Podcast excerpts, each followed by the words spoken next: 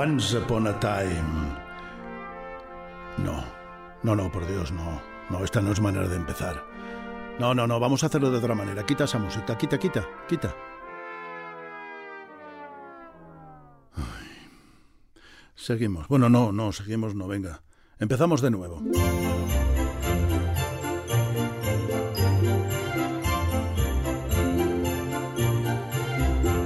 Tiempo atrás, aunque con respecto al año exacto no es necesario ser preciso, vivía en la ciudad de Londres un... No, no, no, no, tampoco, fuera, fuera, fuera esa música, fuera.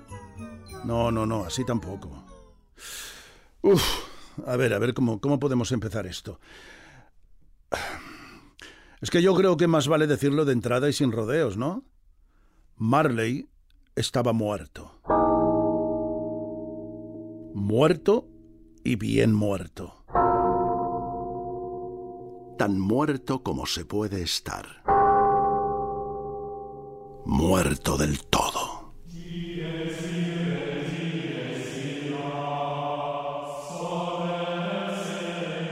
¿Estaba al corriente de su muerte el viejo Scrooge? Por supuesto que sí.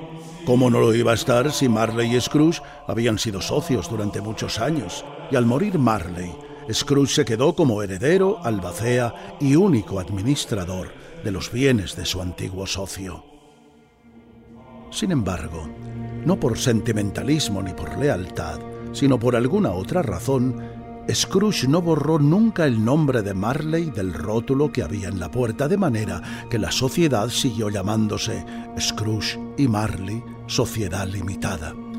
Los clientes que no estaban enterados de la situación unas veces llamaban a Scrooge Scrooge y otras veces le llamaban Marley, pero Scrooge respondía igual a los dos nombres.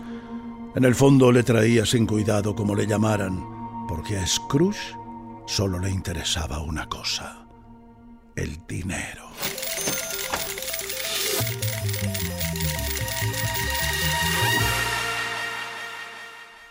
Duro, astuto y reservado y más solitario que una ostra, la frialdad de su corazón le había congelado las facciones, afilado la nariz y hundido las mejillas.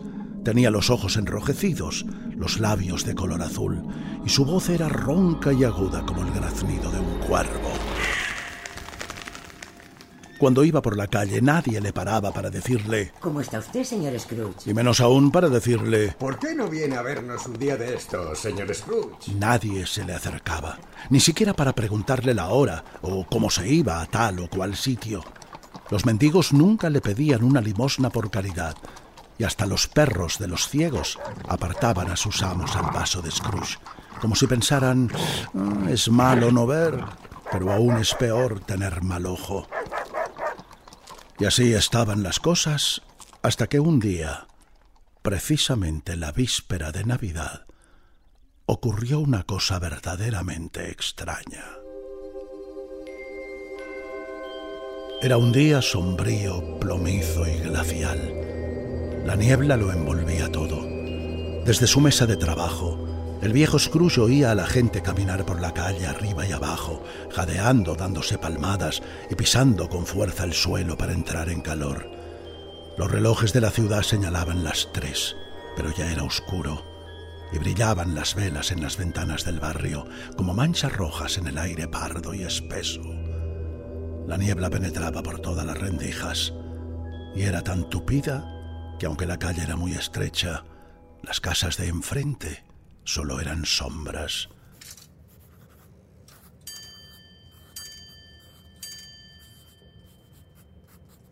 Indiferente a todo, Scrooge escribía con la nariz metida en sus libros de contabilidad y solo levantaba los ojos de cuando en cuando para vigilar a un empleado, un escribiente llamado Cratchit, que trabajaba en un cubículo contiguo. En el despacho de Scrooge ardía un puñado de carbón en una estufa minúscula, pero la de su empleado era tan pequeña, tan pequeña, que sólo contenía un ascua de carbón. Y no podía poner más, porque el resto lo guardaba Scrooge bajo siete llaves. ¡Feliz Navidad, tío! Navidad. Boh, menuda estafa. ¿Estafa? Venga, tío, seguro que no lo dices en serio. Pues claro que lo digo en serio, Fred. ¿Qué tiene de feliz la Navidad? ¿Mm? Sobre todo para los que son pobres de solemnidad, como tú, qué demonios. no te enfades conmigo, tío. Claro que me enfado, y con razón. La Navidad solo es un motivo para gastar dinero. Para ver que los años pasan y no te hacen más rico, si fuera por mí. A cada tonto que dice Feliz Navidad lo metería de cabeza en la olla del caldo a ver si se enteraba. Venga ya, tío. No sigas, Fred. No pienso discutir contigo. Tú celebra la Navidad como te dé la gana, que yo la celebraré a mi modo. Tú no celebrarás nada de nada. Precisamente por eso he venido a verte. A invitarte a cenar con nosotros. ¿A cenar con vosotros? ¿Yo? ¿A vuestra casa? Ni hablar. Tío, eres el único pariente que me queda. ¿Por qué no podemos ser amigos? No te estoy pidiendo nada. ¿Qué tienes contra mí? Te voy a decir lo que tengo contra ti, Fred. Tengo contra ti que a tu edad todavía no te has labrado una posición digna, ni haces nada para mejorar tu estado. Dime una cosa, Fred. ¿Por qué te casaste con una chica sin dinero? Venga, venga, contéstame si puedes. ¿Por qué me casé con mi mujer? Pero vaya pregunta, porque estaba enamorado. ¿Por qué estaba enamorado? ¿Por qué estaba enamorado? Buenas tardes, Fred. Tío, antes de casarme nunca viniste a verme, así que ahora no saques a relucir esta excusa. buenas tardes, Fred. Siento de todo corazón que te lo tomes de esta manera. Nunca ha habido entre nosotros ningún motivo de discordia. Yo he tratado de cumplir con el espíritu de la Navidad y como no pienso cambiar de idea, repito, feliz Navidad, tío. buenas tardes, Fred. Y próspero año nuevo. Oh, buenas tardes. Ah, y feliz Navidad para usted también, señor Cratchit. Me he enterado de que su hijo no está bien de salud. Lo siento mucho, lo siento por él, eh, por usted y por su esposa. Gracias, Fred. Y feliz Navidad. ¿Usted también cree en estas tonterías? Deberían encerrarle en un manicomio, señor Cratchit. Eh, sí, señor, lo que usted diga. Y supongo que mañana, con la excusa de que es Navidad, querrá tomarse el día libre. Si no hay inconveniente. Claro que hay inconveniente. Es una cosa absurda y además muy justa. Si yo dejara de pagarle un día, usted lo encontraría injusto, ¿a que sí? Pues porque es justo que yo le pague un jornal sin que usted venga a trabajar, ¿eh? ¿Porque es Navidad? ¡Bah! Bonita excusa. Pues está bien. Tómese el día libre. Pero pasado mañana quiero verle aquí a la hora en punto. O no le pagaré ni el día de Navidad ni ningún otro día del año. ¿Lo ha entendido, señor Cratchit? Eh, eh, sí, señor. ¿Puedo. ¿Puedo irme ya? ¿Ya se quiere ir? Mm, bueno, está bien. Váyase. Gracias, señor Scrooge. Muchas gracias y. Perdón, perdón.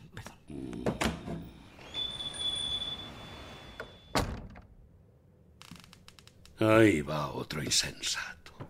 Va a cumplir 40 años, gana 15 chelines a la semana, tiene mujer y no sé cuántos hijos, y aún dice muy risueño, Feliz Navidad. Allá él. Por mí que lo zurzan. Oh, pero ¿quién vendrá a estas horas? Con su permiso, señor. Buenas tardes. ¿Tengo el gusto de hablar con el señor Marley? No, señor. El señor Marley está muerto, señor. Murió tal día como hoy hace ya siete años. Yo soy Scrooge, ¿en qué puedo ayudarle? Verá, señor Scrooge. Represento a una institución de beneficencia. En estas fechas es habitual y apropiado que nos acordemos de los pobres. Como usted sabe, hay muchas personas que carecen de lo necesario y algunos no tienen ni siquiera un hogar. ¿Ah, sí? ¿Y las cárceles? ¿Para qué están? Las cárceles están llenas a rebosar, señor Scrooge. Me alegra oírselo decir. Por un momento pensé que habían dejado de funcionar. Lamentablemente no es así. Como le decía, en estas fechas tan señaladas, estamos recogiendo donativos para comprar comida y prendas de abrigo para los más necesitados. Y me he permitido molestarle por si desea hacer una contribución a nombre de su antiguo socio y de usted. No. Uh, ya. Entiendo. Tal vez prefiere hacerla de un modo anónimo sin que figure. Que no. Mire, señor, lo que yo prefiero es que me dejen en paz. Yo no celebro la Navidad, señor, ni pago para que otros la celebren a mi costa. Con mis impuestos mantengo los asilos y las cárceles. El que no tenga dónde ir puede ir allí, con todos los gastos pagados. Muchos preferirían morirse antes que ir a la cárcel. En tal caso que se mueran. Estarán mejor y de paso frenarán el crecimiento de la población. En Londres hay demasiada gente. En el mundo hay demasiada gente. Y sobre todo, en esta oficina hay demasiada gente. ¡Venga, fuera! Que les pase a los demás no es asunto mío. Mis asuntos son otros y me ocupan todo el tiempo. Con lo que quiero decir, señor, que no me queda ni un minuto para meter las narices en la vida de los demás. Buenas tardes. Cuando Scrooge decidió poner fin a su trabajo, la niebla y la oscuridad se habían vuelto aún más espesas. En la calle se veía tan poco que los coches de caballos no podían circular si alguien no les mostraba el camino con un fanal. No se veía la antigua torre de la iglesia que daba las horas y los cuartos en las nubes, con un sonido opaco y vibrante, como si le temblara la voz en las heladas alturas. El frío era intenso. En una esquina, los obreros que reparaban las tuberías habían encendido una hoguera y a su alrededor se congregaba un grupo de personas harapientas que se calentaban las manos y pestañeaban mirando las llamas fijamente.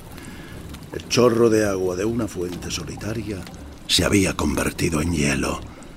Solo las luces de las tiendas, adornadas con ramas de muérdago, daban un poco de calor a las caras pálidas de los transeúntes. Scrooge cerró la oficina y salió a la calle. Al doblar la esquina se le acercó un niño harapiento. Felices fiestas, señor, que todo salga conforme a sus deseos y que Dios le bendiga. Lo único que deseo es tener un palo para darte una lección. ¡Maldito mocoso! ¡Para! ¡Apártate de mi vista! El niño salió corriendo y Scrooge siguió su camino. Aquella noche cenó solo, en una triste taberna como hacía todas las noches del año. ¿Lo mismo de siempre, señor Scrooge? Pues claro, ¿por qué habría de variar? Bueno, en estas fechas hay quien se permite algún capricho. Ya sabe que mañana tenemos el menú especial de Navidad. ¿Ah, sí? Pues le agradezco mucho la advertencia, señora. Mañana buscaré otro sitio donde me den de comer sin tratar de sacarme el dinero con la excusa de la Navidad.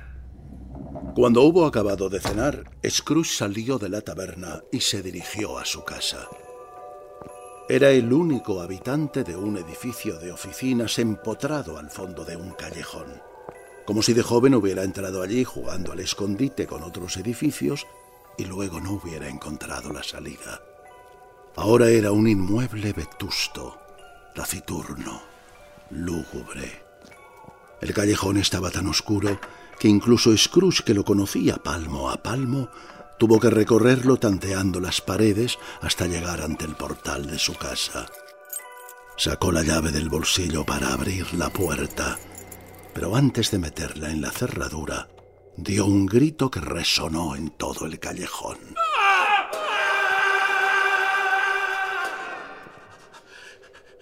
¿Qué demonios es esto? En lugar de la cerradura, Scrooge creyó ver algo parecido a una cara la cara de Marley. En la oscuridad cerrada del callejón, la cara parecía iluminada por un débil resplandor. No era una cara enfadada ni terrible, sino la cara más bien tristona que solía poner Marley cuando aún estaba vivo. El pelo se le movía como si lo agitara una brisa cálida y tenía los ojos abiertos, pero inmóviles. Esto último y la palidez de cera daban miedo. Scrooge apartó la mirada y cuando reunió valor para volver a mirar, solo vio la cerradura. Oh, oh, no sé lo que me pasa. Algo de lo que he comido me ha debido de sentar mal. Entró en el zaguán, encendió una vela diminuta y miró por todas partes antes de cerrar la puerta. Como allí no había nada extraño, empezó a subir las escaleras. Mientras subía, creyó ver la sombra de una caja grande, como un ataúd, que subía delante de él. Pero esta vez no se asustó. Oh, he de tener más cuidado con lo que como. Por lo visto, la digestión me gasta bromas pesadas. Y mañana mismo empiezo una dieta. Una vez en sus habitaciones, examinó atentamente cada rincón para asegurarse de que todo estaba en orden la sala de estar, el dormitorio, el trastero. Allí no había nadie, ni debajo de la mesa, ni debajo del sofá, ni debajo de la cama. En el trastero solo había unos zapatos viejos, una estufa rota, un aguamanil con su trípode y poca cosa más. Todo en orden. Por si acaso, cerró la puerta con dos vueltas de llave. Luego se quitó los zapatos y la chaqueta, se puso las pantuflas y el batín y se sentó junto al fuego.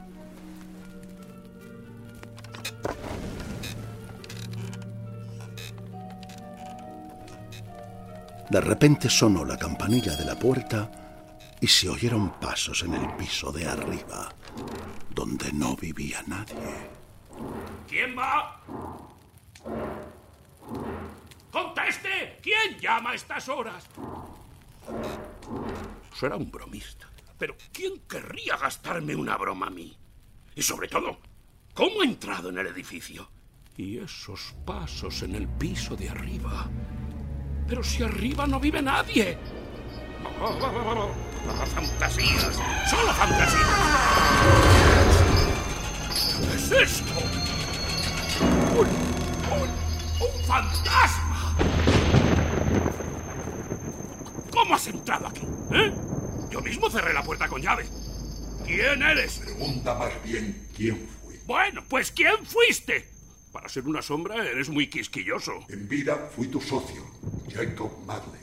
Pero ahora, ahora eres un espectro y tienes el cuerpo medio transparente. Había oído decir que Marley no tenía entrañas y ahora compruebo que era verdad. Creo que no crees en mí. Francamente no. ¿No me ves? ¿Por qué desconfías de tus sentidos? Porque cualquier cosa sin importancia les juega una mala pasada. Quizá me ha sentado mal la carne, la mostaza, el queso, una patata frita. ¡Piedad! ¡Piedad! ¡No me hagas daño! ¿Puedes sentarte, Marley? Puedo. Entonces siéntate y hablemos. ¿Has cenado? No te puedo ofrecer gran cosa. Ya sabes que vivo con mucha austeridad. No me está permitido comer ni beber nada. Solo vagar y vagar. Mm, veo que llevas una cadena colgada al cuello. Yo mismo la forjé durante toda mi vida. Yo mismo me la puse al cuello. Y yo mismo cargué con ella sin saberlo. Igual que tú. Jacob, Jacob, por favor, no me digas esas cosas tan desagradables. Dame algún consuelo. Mm, ninguno te puedo dar. No me puedo quedar. No puedo descansar. Ahora me espera un largo viaje. Llevas muerto siete años, Marley. Todo este tiempo has estado viajando. Siempre fuiste un buen hombre de negocio. ¡Negocio! El prójimo tendría que haber sido mi negocio. La piedad, la misericordia, la comprensión y la benevolencia tendrían que haber sido mi negocio, no el dinero. Escúchame, se me acaba el tiempo. Está bien, está bien, te escucho. Pero no te pases, Marley, y no te pongas tan florido. Llevo mucho tiempo a tu lado, invisible, observando lo que haces y escuchando lo que dices. No es muy estimulante si quiere que te diga la verdad. Pero esta es una parte de mi condena. Hasta ahora nunca me viste. Esta noche se me ha permitido venir para decirte que tienes la oportunidad y la esperanza de evitar un destino como el mío. Una oportunidad y una esperanza que yo te brindo, Ebenezer. Gracias, Jacob. Siempre fuiste un buen amigo. Me vendrán a visitar tres espíritus. Oh, ¿Y esa es la única oportunidad que me brindas, Jacob? Así es. Pues francamente, yo preferiría que no lo fuera. Si no recibes esta visita, no podrás evitar seguir mis pasos. El primero te visitará cuando el reloj dé la una. El segundo vendrá a la misma hora la noche siguiente. El tercero la siguiente, cuando el sonido de la última campanada de las doce deje de vibrar. ¿Y no podrían venir los tres juntos y acabar de una vez? Adiós, Ebenezer Scrooge. Nunca más me volverás a ver. Pero, por tu propio bien, no te olvides nunca de lo que hemos hablado esta noche. Al decir estas palabras, el espectro de Marley fue caminando de espaldas hacia la ventana. A medida que se acercaba, la ventana se iba abriendo sola poco a poco. De fuera llegaban suspiros y sollozos. Marley unió su voz a este coro y salió volando hacia la negra noche. Scrooge corrió hacia la ventana y se asomó.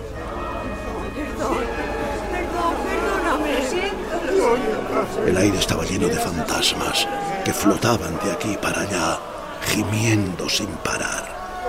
Todos llevaban cadenas, como el fantasma de Marley. Scrooge distinguió a un viejo conocido que llevaba una caja fuerte atada al tobillo y lloraba porque no podía ayudar a una pobre mujer sentada en un bordillo de la acera con un niño en brazos. Todos se lamentaban porque querían intervenir en los asuntos humanos para hacer el bien, cuando ya no podrían hacerlo nunca más. Scrooge cerró la ventana y examinó atentamente la puerta por donde había entrado el espectro. Estaba cerrada con doble vuelta, tal como él la había cerrado con sus propias manos, y la cadena estaba intacta. Y bien por lo avanzado de la hora, bien por las fatigas del día, bien por las emociones que acababa de experimentar, bien por la sombría charla que había tenido con un espectro, se sintió profundamente cansado. Se metió en la cama. Todavía dudaba de si lo que acababa de ver y oír era verdad o fantasía. Y dando vueltas a estas cosas, no tardó nada en quedarse dormido como un tronco.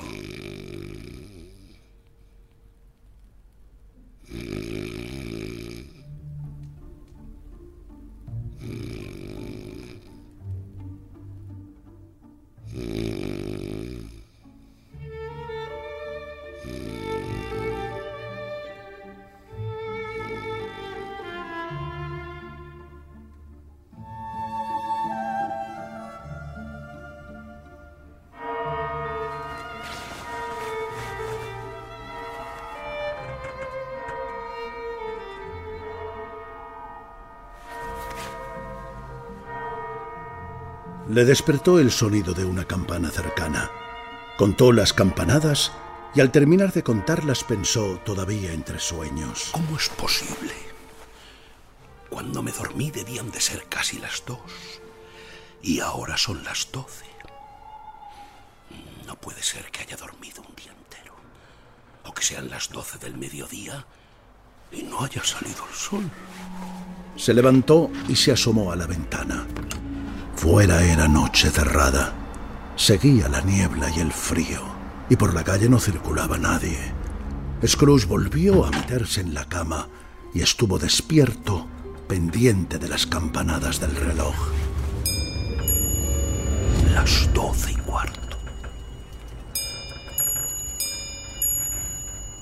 Las doce y media.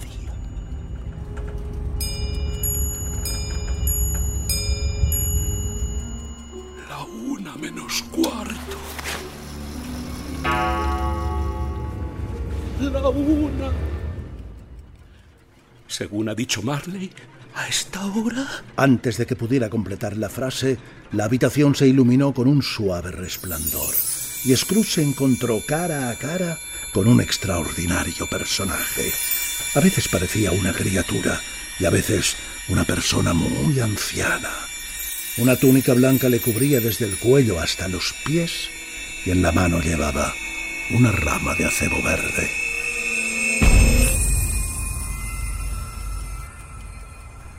Cuando Scrooge se hubo repuesto del susto, se atrevió a decir: Mi socio me anunció que me visitaría un espíritu. ¿Es usted? Yo soy. Oh. ¿Y con quién tengo el gusto de hablar? Soy el espíritu de las navidades pasadas. ¿Las navidades del pasado? Las de tu propio pasado. ¿Y cuál es el motivo de su visita? Si puede saberse. Tu bienestar. Perdone, pero no veo de qué manera contribuye a mi bienestar que me despierte un fantasma a medianoche. ¿No sería mejor dejarme dormir tranquilo? Deja de refunfuñar. Levántate y ven conmigo. Bueno, bueno, bueno, ya voy, ya voy, ya voy. No hace falta que me agarre de la mano. ¿A dónde me lleva? Oiga, señora, que voy en camisa de dormir y descalzo. No, no, no, no, no, no abra la ventana. Fuera hace mucho frío. No me estire. Si salgo por la ventana me caeré y me mataré. No. Mientras Scrooge gritaba, habían salido por la ventana y al instante, sin transición, sobrevolaban una pequeña carretera que corría entre campos de cultivo. La ciudad había desaparecido y también la niebla y la oscuridad. Era un día claro y frío de invierno. El suelo estaba cubierto de nieve. Pero ¿cómo demonios hemos venido a parar aquí? ¿Dónde estamos? Cielo santo. Pero si es el pueblo donde yo crecí, reconozco estos campos y los olores que trae el aire. Y este camino, este camino, podría recorrerlo con los ojos vendados. Pues es raro que los hayas olvidado tantos años. Es verdad, pero ahora lo recuerdo todo. Cada casa, cada árbol, las vacas en los establos y las gallinas cloqueando en el corral. Oh, mira, allí está la escuela. Sí, es tu antigua escuela. Silencio. Silencio, vamos. Silencio. Vamos a ver, chico, ¿qué es un caballo? Un animal, señor. Oh, sin la menor duda, sin la menor duda. Un caballo es un animal.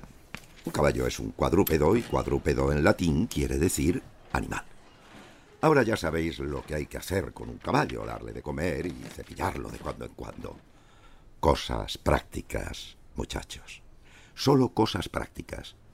Es lo único que necesitaréis en la vida.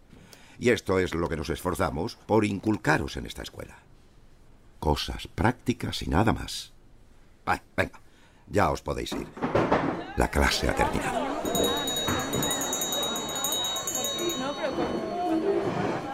Míralos. Están contentos porque hoy empiezan las vacaciones de Navidad. ¿Pero qué van a pensar de mí si me ven en pernetas? No te preocupes. Solo son sombras de las cosas que fueron. Nosotros nos podemos ver. Pero ellos no nos pueden ver a nosotros. Espera. Déjalos ir. Ya no hay clases. Pero la escuela no está vacía del todo. Queda un niño solitario y sin amigos. Por casualidad, ¿sabes quién es? Sí. Cuando ellos se iban, yo me quedaba. Y ahí estoy, leyendo un libro. Podemos acercarnos para ver qué es. Ah, es Aladino. Aladino con su lámpara maravillosa.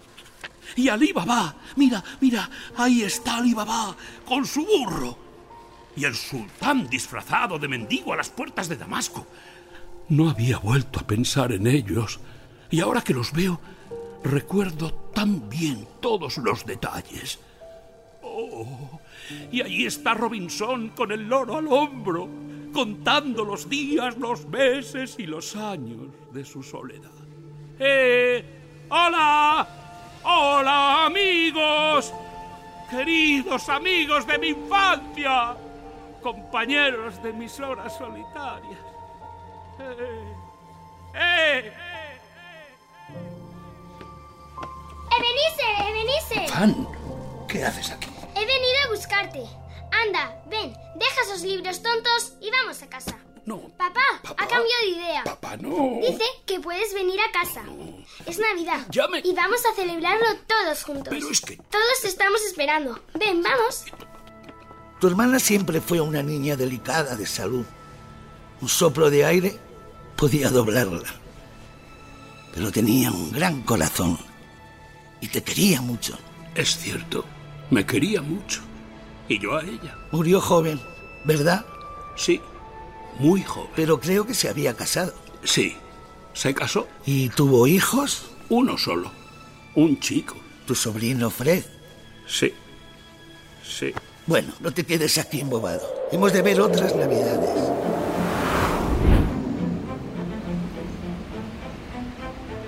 Mira, ¿conoces este almacén? El almacén del señor Fishwick. ¿Cómo no lo voy a conocer? Durante unos años trabajé de aprendiz en el almacén.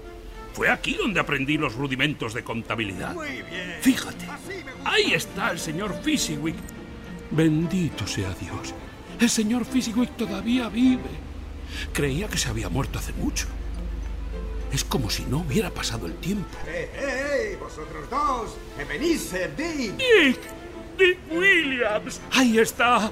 Oh, éramos muy amigos. A ver, a ver, chicos, se acabó el trabajo por hoy. Es Nochebuena, Dick. Navidad, Ebenezer, Navidad. Vamos a cerrar la tienda y luego retiraremos los muebles y todo lo que hay por aquí para despejar la sala. ¡Ánimo, Dick! ¡Adelante, alégrase! Entre los tres retiraron los muebles y las cajas, barrieron el suelo, echaron troncos a la chimenea, colgaron guirnaldas y en un abrir y cerrar de ojos, lo que era un prosaico almacén se convirtió en una sala reluciente.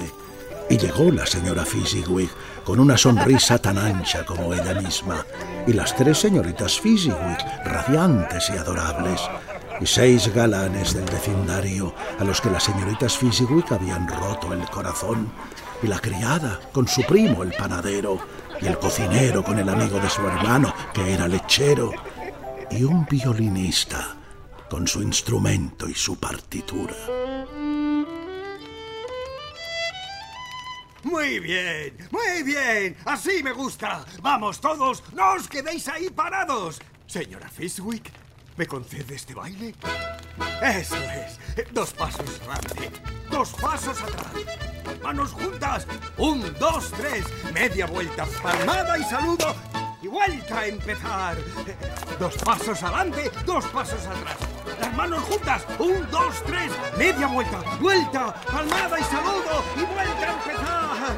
Sí, dos pasos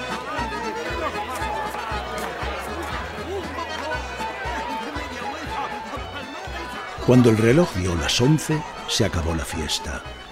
El señor y la señora Fezziwig se pusieron en la puerta y saludaron a los invitados de uno en uno, y a cada uno le desearon una feliz Navidad.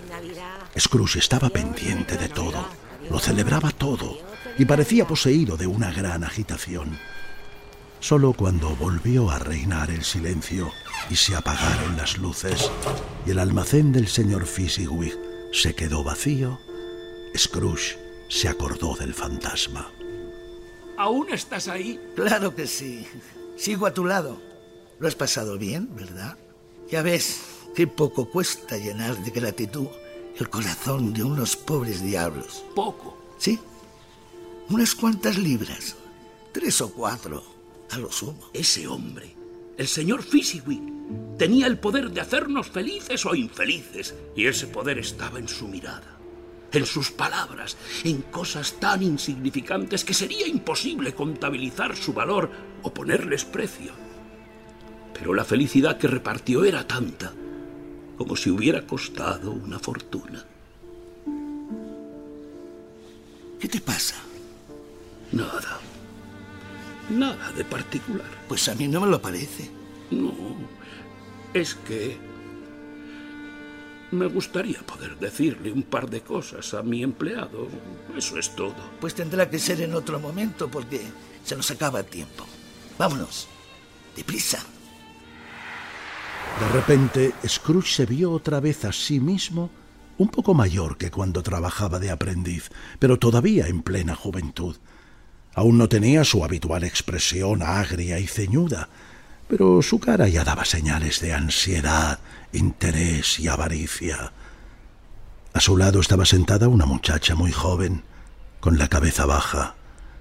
Al levantarse, unas lágrimas lanzaron destellos al reflejar la luz que emitía el fantasma. No, no es eso, Ebenezer. Lo que ocurre es que algo ha ocupado mi lugar. ¿Algo? ¿Qué es? No lo sé. Una cosa distinta. ¿Cómo te diría? Un ídolo. Un ídolo de oro que te da la alegría y el consuelo que yo te habría querido dar. ¿De veras? Pues si las cosas son como tú dices, lo siento mucho, querida mía. Pero la vida es así. No. Antes no pensabas de este modo, Beniser. Pero desde hace un tiempo he visto cómo ibas perdiendo las nobles aspiraciones que tenías, una tras otra, hasta que ya solo te domina un deseo, la ganancia.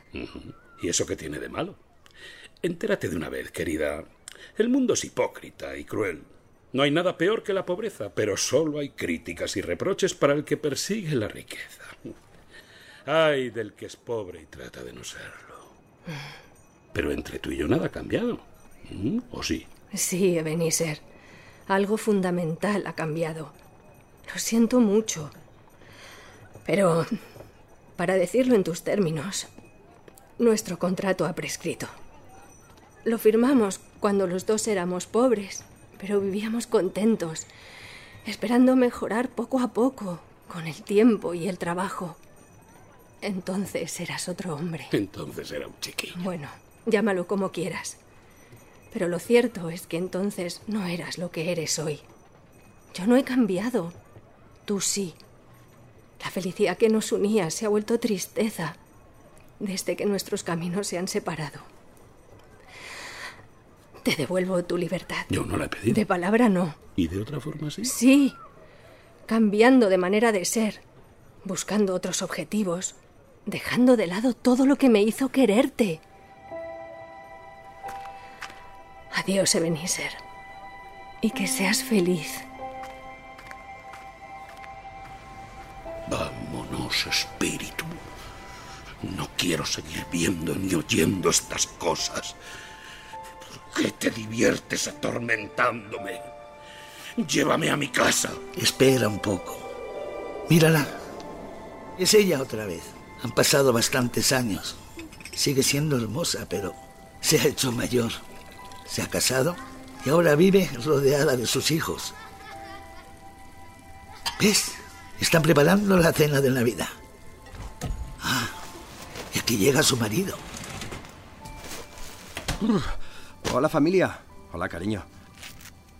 ¿A que no adivinas a quién he visto? Pues no tengo ni idea. Dame una pista.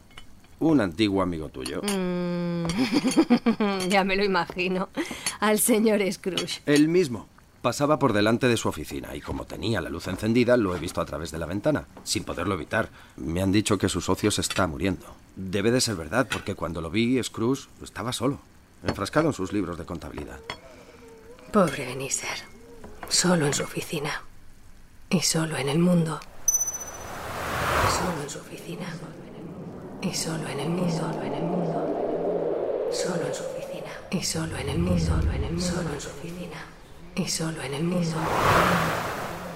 Espíritu, sácame de aquí. No lo puedo soportar. Llévame a casa, por favor. No me atosigues más. Ya te dije que son sombras de las cosas que fueron. Yo no tengo la culpa de que sean como son. Y el fantasma, sin oponer resistencia, se fue desvaneciendo en la oscuridad. Scrooge se encontró otra vez en su dormitorio, se metió corriendo en la cama y cayó en un profundo sueño.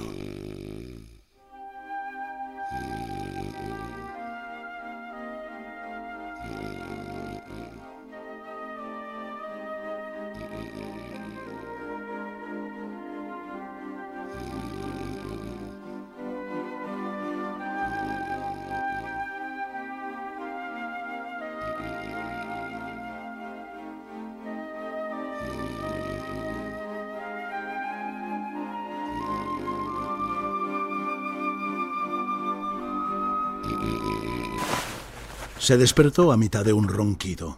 Se sentó en la cama y comprendió que había pasado un día entero y que pronto volvería a ser la una. Se levantó y se preparó para recibir al segundo fantasma, porque no quería que le pillara desprevenido como la vez anterior. Pero cuando la campana de la iglesia dio la una, Scrooge no estaba preparado para lo que sucedió, porque lo que sucedió fue nada. Pasaron cinco minutos, diez minutos, un cuarto de hora, y como no aparecía ninguna visión, se echó a temblar como un flan. Aquel silencio era mucho más alarmante que una docena de fantasmas. De repente, distinguió una luz muy débil que se filtraba por debajo de la puerta del dormitorio. Andando de puntillas, con mucha cautela, procurando no hacer ningún ruido, Scrooge fue hasta la puerta. Pero cuando puso la mano en el pomo para abrir una rendija y ver qué había detrás, oyó una voz que decía... ¿Ebenezer Scrooge? ¿Entra? ¿Entra? ¿Ebenezer Scrooge? Scrooge obedeció y entró en su propia sala de estar, pero no la reconoció porque había sufrido una sorprendente transformación. Del techo y de las paredes colgaban tantas ramas de acebo, de abeto y de muérdago que la triste sala parecía ahora un bosque encantado. Miles de espejitos reflejaban la luz que ardía en la chimenea. En el suelo había una montaña de suculentos trozos de pavo, jabón, pescado al horno, ostras, langostinos, ciruelas, castañas y barras de turrón. Y sobre esta montaña estaba sentado otro espíritu, igual que el anterior, pero alegre y risueño, con un brazo levantado y una antorcha encendida en la mano. Pasa, pasa, Scrooge. No te quedes ahí. Supongo que me estabas esperando, ¿no? Soy el espíritu de las navidades presentes. Pareces sorprendido, como si no me hubieras visto antes. No, nunca. ¿Y tampoco has visto a ninguna de mis hermanas? Me temo que no. ¿Tienes muchas hermanas? ¡Oh! ¡Más de dos mil! Cada año nace una nueva. Y cada año se va. Espíritu, llévame a donde quieras. Porque esta noche, o ayer por la noche, ya no lo sé bien, aprendí una lección. Y si tienes otra que darme, mm, me gustaría aprovecharla. ¿Está bien? Toca mi mano. Scrooge tocó la mano del fantasma y al instante desaparecieron los adornos y las viandas. Se extinguió el fuego de la chimenea. La habitación se esfumó y se encontraron en las calles de la ciudad. Aún no había anochecido. Los tejados de las casas estaban blancos de nieve. La capa de nieve que cubría el suelo estaba surcada por los pasos de mucha gente que arriba y debajo, deprisa y alborozada, entraba en las tiendas y salía cargada de comida, golosinas y regalos. Pronto sonaron las campanas de las iglesias, las tiendas cerraron y la gente se recogió en sus casas para cocinar la comida de Navidad. Y el fantasma iba tocando todos los fuegos con su antorcha. Espíritu, ¿por qué haces esto? Para dar un sabor distinto a los guisos. ¿Qué sabor es ese? ¿El mío? ¿Y sirve igual para todos los guisos? Para todos los que se han preparado con cariño. Como esos que ves ahí. Mira, estamos en casa de Bob Cratchit, tu empleado. No lo busques. Él no está. Esa es su mujer. Y esos son dos de sus hijos, Peter y Marta. Falta el pequeño, pero pronto vendrá. Mientras tanto, vamos a oír lo que dicen. ¿Dónde se habrá metido vuestro padre? La cena está casi a punto. No te preocupes, mamá. Papá ha ido a la iglesia con el pequeño Tim. Ya deben estar a punto de llegar. Allí vienen, ya los veo. Papá trae a Tim a caballito. Corre, Marta, escóndete y le gastaremos una broma. Abajo, caballerete. Es pequeño, pero al cabo de un rato de llevarlo a cuestas pesa como un demonio. Anda, ve a calentarte al lado de la estufa, Tim. Uf, fuera hace un frío de bigote. ¿Y Marta? ¿No está? No, Marta no vendrá. Ha dicho que es muy mayor y que este año no quiere pasar la Navidad con nosotros. Será posible. Estoy aquí, papá. Vaya susto me habías dado. ¿Qué tal se ha portado el pequeño Tim? Muy bien. Más que bien. Como un hombrecito. A veces se distrae y se pone a pensar y entonces se le ocurren cosas extrañas.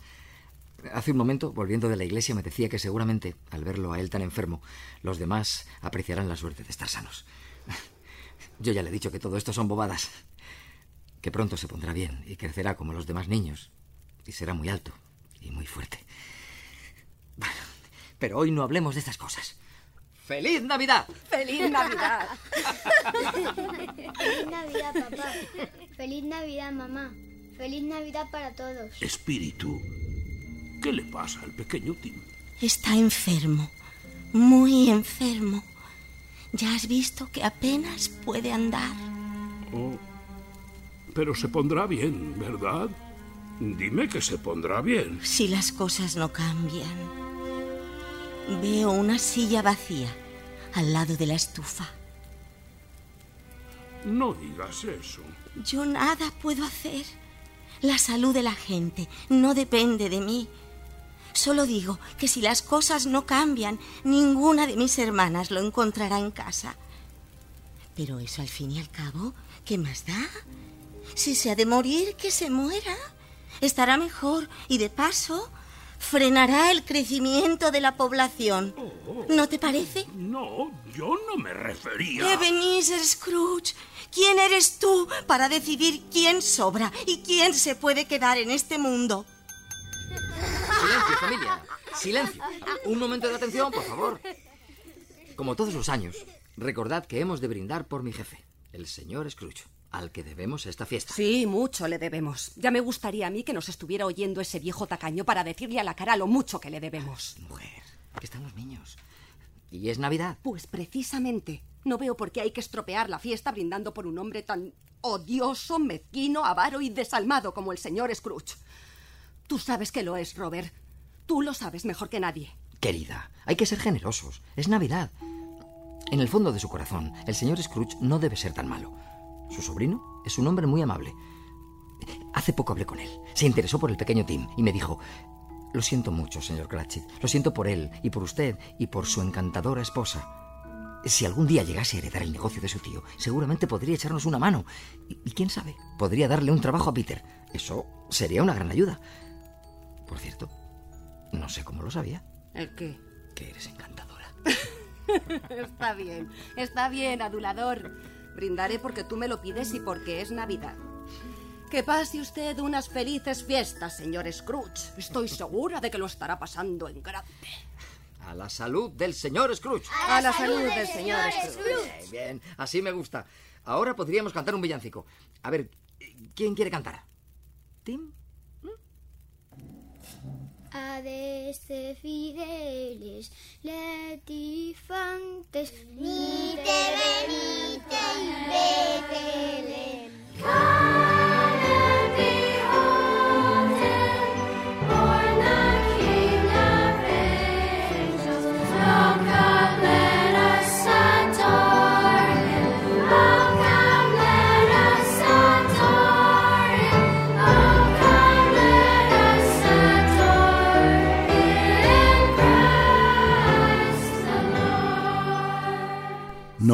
Nada de especial en esta escena. Los miembros de aquella familia no eran guapos, ni vestían bien, no llevaban zapatos de marca, y más de una vez el padre o la madre habían visitado la casa de empeños, pero eran felices y agradecidos. Estaban contentos de estar juntos y satisfechos con lo que la vida les había dado.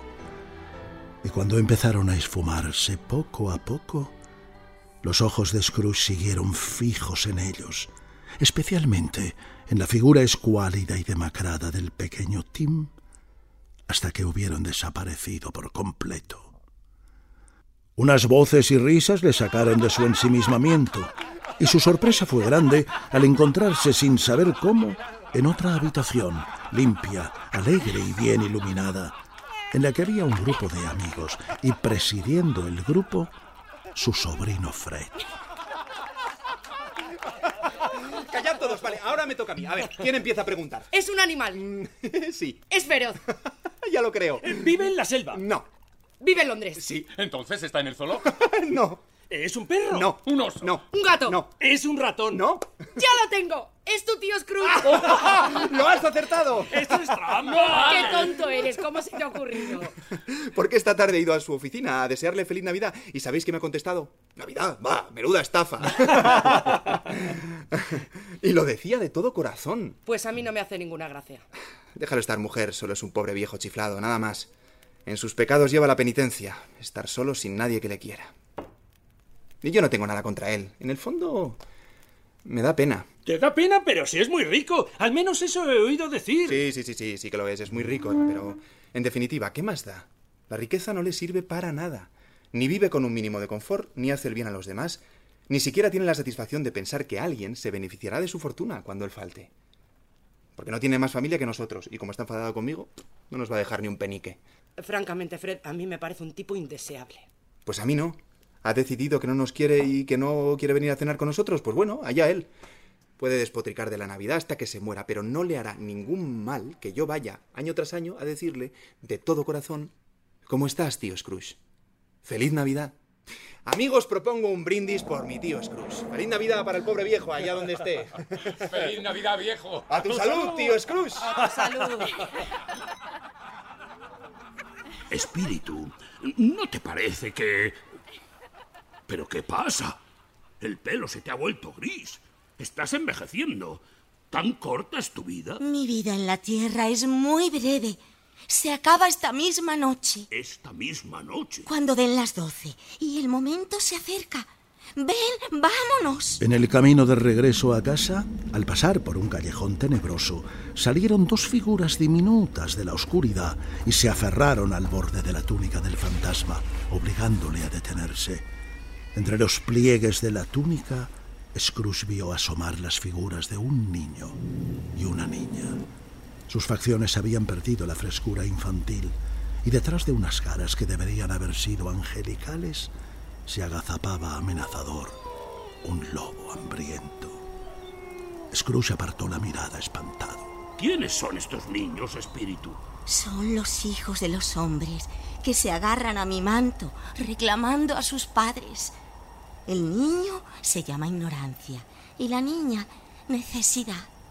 Cuidado con ellos y con los de su especie, porque en la frente llevan escrita la destrucción a menos que alguien borre ese mensaje. Y no tienen a dónde ir. Un refugio, un socorro. ¿Ya no te acuerdas? Para eso están las cárceles. Scrooge iba a decir algo, pero en aquel momento sonaron las campanadas de la medianoche, y cuando dejó de vibrar el sonido de la última campanada, recordó lo que Marley le había anunciado. El tercero, la última campanada de las doce, deje de vivir. De repente se encontró de nuevo en su habitación. El fantasma de las navidades presentes se había desvanecido y en su lugar había otro fantasma, alto y delgado, cubierto por una capa oscura y una capucha del mismo color, que avanzaba hacia él como avanzaba la niebla en los caminos. El fantasma se fue acercando lento, grave, silencioso. Y Scrooge se puso de rodillas porque el aire que rodeaba al fantasma estaba impregnado de desolación y misterio. Una capucha le cubría la cabeza y la cara, y un manto negro hasta los pies solo dejaba ver una mano extendida. Al principio Scrooge se sintió intimidado, pero al cabo de un rato, como el fantasma no hablaba ni se movía, se atrevió a decir... ¿Estoy en presencia del fantasma de las Navidades futuras? El fantasma no respondió, pero señaló hacia adelante con la mano que salía del manto. Vas a enseñarme cosas que todavía no han pasado, pero que pasarán en su momento. ¿No es así? La parte superior de la capa se arrugó un instante, como si el fantasma hubiera inclinado la cabeza. Fantasma del futuro. Me das más miedo que los espectros que he visto antes, pero como sé que tu intención es hacerme el bien, estoy dispuesto a ir contigo y te seguiré con sincero agradecimiento.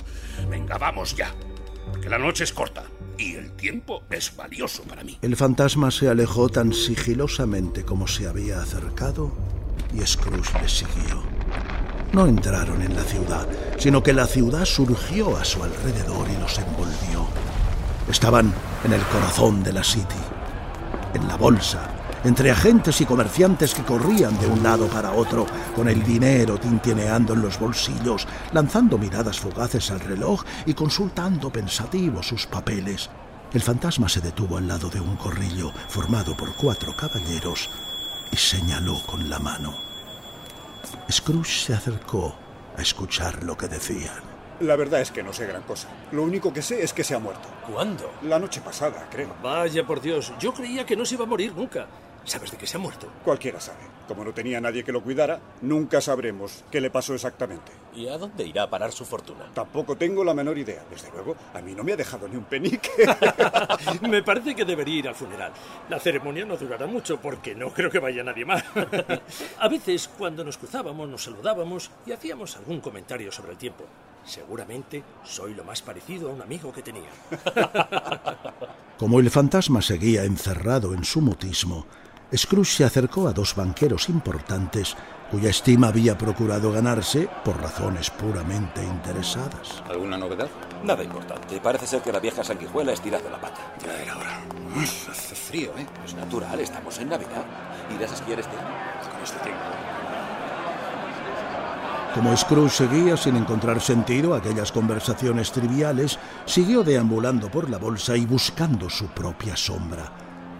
Pero en el lugar que él solía ocupar había un desconocido. Y aunque a la hora que señalaba el gran reloj de la pared él siempre estaba en su puesto, esta vez no vio rastro de sí mismo por ninguna parte. Quieto y silencioso, el fantasma seguía a su lado, con la mano extendida. De repente se encontró en una habitación pobremente amueblada, en la que una mujer, rodeada de sus hijos, esperaba ansiosa la llegada de alguien. En ese mismo momento se abrió la puerta y entró su marido con la preocupación pintada en la cara. Gracias a Dios, ya estás de vuelta. Di, ¿ha ido bien o mal? Mal, pero tranquila, todavía hay esperanza. ¿Pero has hablado con él? ¿Está dispuesto a concedernos una prórroga? ¿Se ha producido el milagro? No, Dios mío, ¿qué va a ser de nosotros? no nos ha concedido nada ni he podido hablar con él, porque ha muerto. ¿Muerto? Ay, Dios mío, ¿y ahora qué va a pasar? ¿Quién se quedará con nuestra deuda?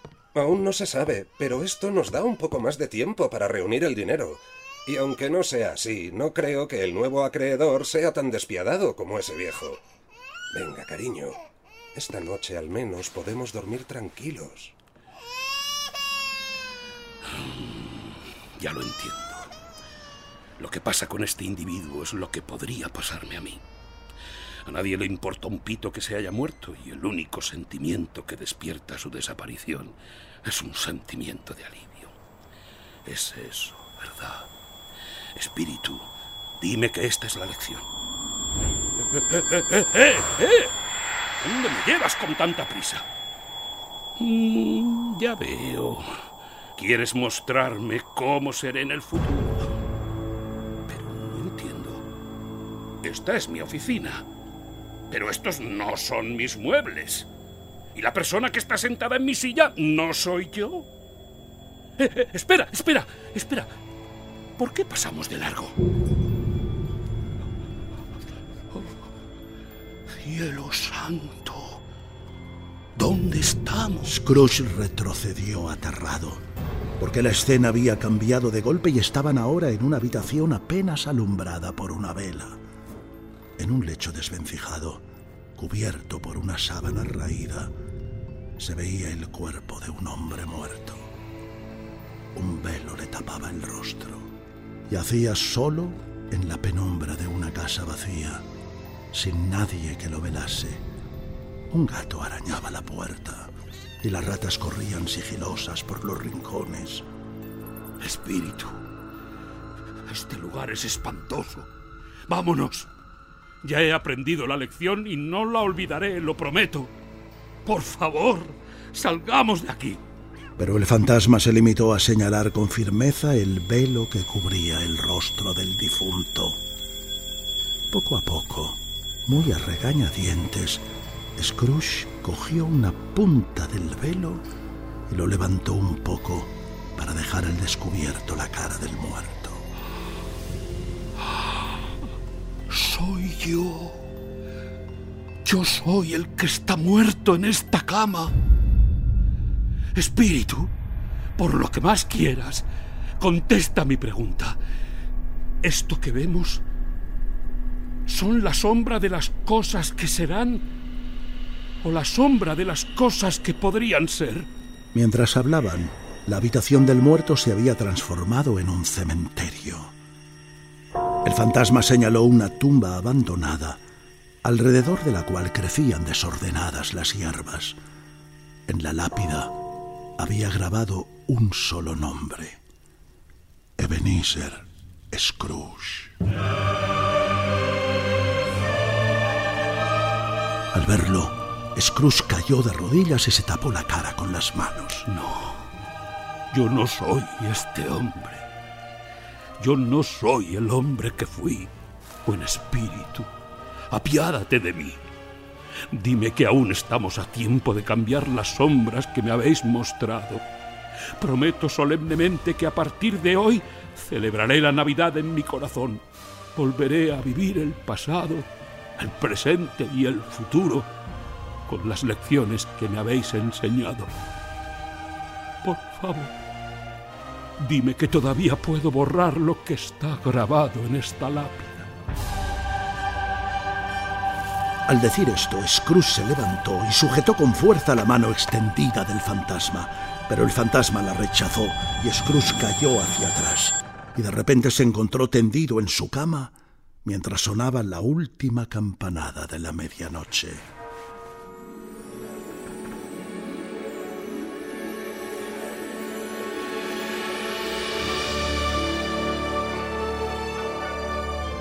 Estaba de nuevo en su habitación. Esa era su habitación, esa era su cama, y lo mejor de todo era que él seguía vivo. El tiempo no había transcurrido, el futuro estaba por hacer, y aún tenía la oportunidad de cambiar de vida. Scrooge saltó de la cama y se puso a dar saltos por la habitación mientras gritaba, Estoy aquí, estoy aquí, estoy aquí y estoy vivo. Había aprendido que las cosas que podrían pasar pueden cambiar. Y se propuso cambiar. Se sentía ligero como una pluma, feliz como un ángel, contento como un chiquillo y mareado como un borracho. Se vistió y salió a la calle. La niebla se había disipado y el día era claro, limpio, alegre y frío. El aire era ligero y repicaban alegremente las campanas. Scrooge paró a un paseante y le dijo, Buen hombre, ¿qué día es hoy? ¿Hoy? Pues ¿qué día va a ser? Es Navidad. ¿De dónde sale usted? ¿No oye las campanas y la música? Navidad. ¿De veras es Navidad? Oh. Que Dios le bendiga, buen hombre. Entró en una carnicería y compró el pavo más grande que tenían. Lo pagó y dijo que lo enviaran a casa de Bob Cratchit. ¡Corre, pavo! ¡Corre! Ve para allá. No te entretengas por el camino. Salió de la carnicería y se fue a ver al caballero que le había visitado la víspera para pedirle un donativo. Buenos días, señor. ¿Me recuerda? Soy Scrooge, de Scrooge y Marley, Sociedad Limitada. Disculpe que le moleste en un día como hoy, pero tengo que pedirle un favor muy especial. Ayer vino usted a mi oficina oh, y le despedí con malos modos. Pero ya ve, he cambiado de parecer y he decidido hacer un donativo de... Bendito sea Dios. ¿Lo dice en serio, señor Scrooge? Ni un penique menos, señor, ni un penique menos. Y no se extrañe de la cifra. Tengo muchas deudas atrasadas y poco tiempo para poner al día la contabilidad. No, no sé qué decir. No diga nada, por favor. No diga nada. Si acaso venga a verme de vez en cuando. ¿Lo hará? Descuide usted que lo haré. Muchas gracias, señor. Muchas gracias. Le estoy tan agradecido. Se lo agradezco cincuenta veces seguidas. Adiós, señor. Y... Feliz Navidad. Cuando salió de allí corrió a casa de su sobrino. Llamó y tardaron en abrirle porque dentro había risas y canciones y nadie le oía llamar. ¡Ábreme, Fred! ¿Quién es? ¡Soy yo, Fred! ¡Tu tío Scrooge! ¿Tío Scrooge? ¿Qué haces aquí? ¿Por qué has venido? Ayer me invitaste, ¿no te acuerdas? Pues ya ves, he venido a comer con vosotros. Si sigue en pie la invitación. ¿A comer con nosotros? Pues, pues claro que sigue en pie la invitación, tío. Pasa, pasa, por favor, y sé bienvenido. ¡Eh! ¡Venid todos, venid!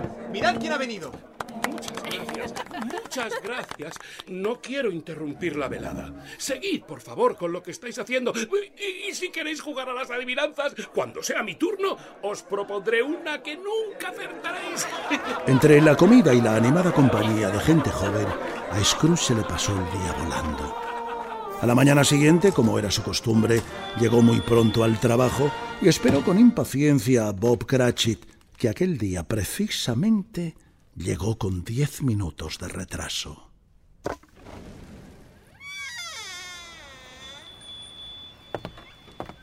Señor Cratchit, ¿Ha visto qué hora es? Llega usted con más de diez minutos de retraso.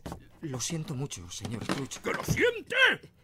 Venga usted ahora mismo a mi despacho, señor Cratchit. Solo ha sido una vez. Una vez en todo el año. Verá, señor. Ayer estuvimos celebrando la Navidad. De repente llamaron a la puerta y apareció un muchacho con el pavo más grande que habíamos visto nunca. No sé quién nos lo envió, pero nos hizo tanta ilusión que sin darnos cuenta, entre guisarlo y comerlo nos dieron las tantas. Pero no se volverá a repetir, se lo prometo. ¡Cállese, señor Cratchit! Sí. Y sepa que no voy a tolerar esta situación. De modo que a partir de hoy le voy a subir el sueldo. ¿Perdón? ¿Cómo ha dicho? ¡Ya me ha oído! Le voy a subir el sueldo y voy a ayudar a su familia. Para empezar, llevaremos al pequeño Tim a los mejores médicos de Londres. Estoy seguro de que encontrarán la forma de curarlo. Pero no hablemos de esto ahora. He preparado un ponche y aunque ya ha pasado el día, vamos a brindar. ¡Feliz Navidad! Bob. Feliz Navidad, señor Scrooge.